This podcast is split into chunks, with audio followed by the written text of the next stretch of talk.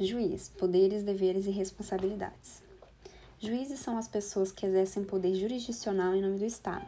Parte de seus deveres, poderes e responsabilidades são disciplinados pelo NCPC, nos artigos 139 a 144.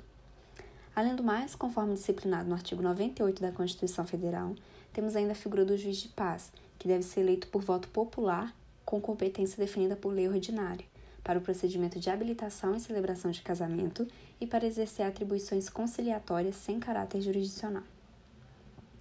Para que a função jurisdicional de um juiz seja exercida conforme legítimo, ele deve cumprir com a exigência de vários requisitos normativos, nos quais temos a jurisdicionalidade, isso é, devem os juízes estar investidos do poder de jurisdição, b. competência, ou seja, devem estar dentro da faixa de atribuições que, por lei, se lhes assegura, c. imparcialidade, o qual se refere ao dever de ocupar a posição de terceiro em relação às partes interessadas, D. Independência, isto é, sem subordinação jurídica aos tribunais superiores, ao legislativo ou ao executivo, vinculando-se exclusivamente ao ordenamento jurídico. E E. Processualidade, que incide no dever de obedecer à ordem processual instituída por lei, a fim de se evitar a arbitrariedade.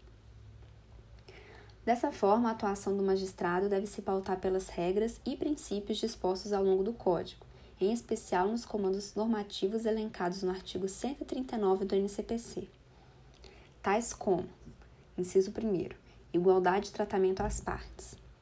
Nesse sentido, embora o tratamento igualitário seja regra dentro do processo, deve o juiz observar regime especial em favor de certos litigantes carecedores de atendimento particular, por suas condições pessoais. Inciso 2. Duração razoável do processo. Ou seja, a celeridade da prestação jurisdicional é dever do juiz. A própria Constituição da República assegura aos litigantes a razoável duração do processo e os meios que garantam a celeridade da sua tramitação. Para possibilitar o cumprimento desse dever, tornando efetiva a prestação jurisdicional dentro de um prazo razoável, a lei arma o juiz de poderes processuais, dentre os quais podemos citar ordenar ou indeferir provas e diligências, determinar a condição de testemunhas, julgar antecipadamente o mérito e determinar a reunião de processos que possam gerar decisões conflitantes. Inciso 3, primeira parte. Repressão a atos contrários à dignidade da justiça. Isso é, tem o juiz o dever e o poder de reprimir atos que atentem contra a respeitabilidade e o prestígio que deve gozar a justiça. Deve, pois, punir o litigante que procede de má fé advertir testemunha mentirosa, fazer retirada de audiência pessoas que adotarem comportamento não condizente com o do recinto, entre outras medidas.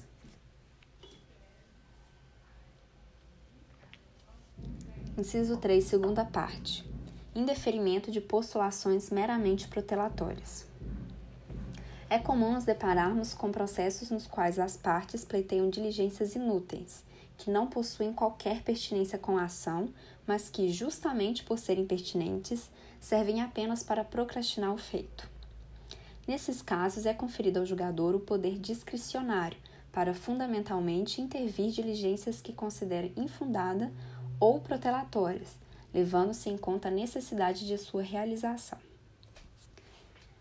Inciso 4. Medidas para assegurar a efetividade da tutela jurisdicional.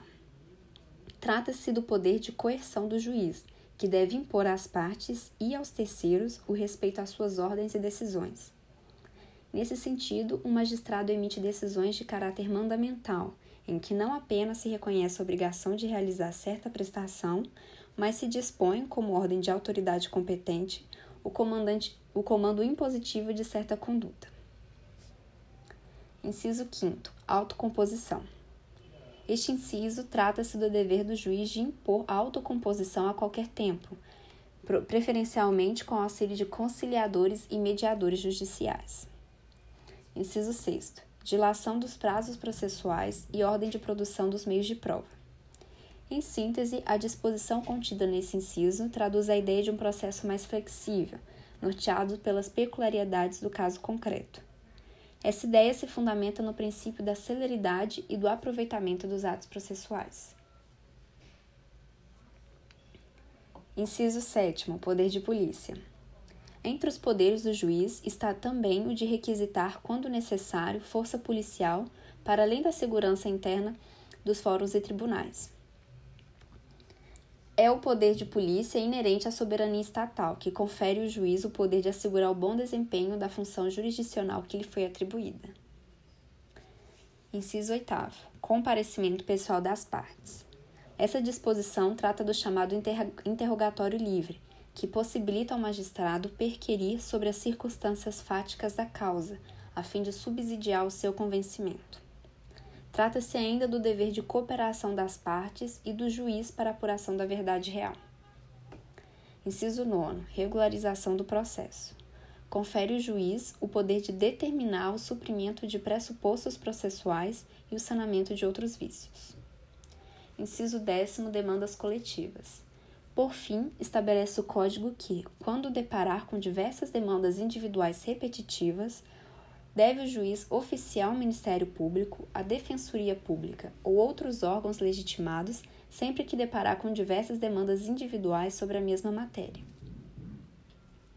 Tal disposição tem o objetivo de conferir efetividade e agilidade à prestação jurisdicional possibilitando a solução, em menos tempo, de controvérsias que alcançam considerável número de pessoas. Por conseguinte, impõe o artigo 141 ao juiz que a lide será decidida nos limites em que a parte a propõe, sendo proibido então ao juiz conhecer de questões não suscitadas, a cujo respeito a lei exige iniciativa da parte.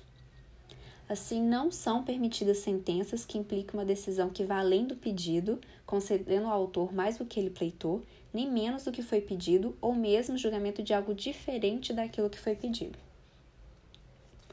Além do mais, segundo o artigo 142, cabe ao juiz proferir decisão que obste a fraude quando, pelas circunstâncias da causa, convencer-se de que o autor e réu se serviram do processo para praticar ato simulado ou conseguir fim proibido por lei. Aplicará, no caso em julgamento, as penalidades da litigância de má-fé. Ademais, conforme o artigo 143, é necessária a submissão do juiz ao regime de responsabilidade pelos desvios ou abuso de função, de modo que, além das sanções disciplinares, o juiz responde civilmente pela indenização dos prejuízos acarretados à parte, nos casos em que proceder com dolo ou fraude no exercício de suas funções, ou quando recusar, omitir ou retardar, sem justo motivo, providência que deva ordenar de ofício ou requerimento da parte. Em resumo, o direito processual moderno confere ao juiz a possibilidade de um gerenciamento do processo, capaz de impedir diligências desnecessárias e procrastinatórias, de adaptar o procedimento às necessidades do direito material, utilizar técnicas de planejamento, organização e condução da marcha processual. Hoje nós ficamos por aqui. Muito obrigada por nos ouvir e até um próximo podcast.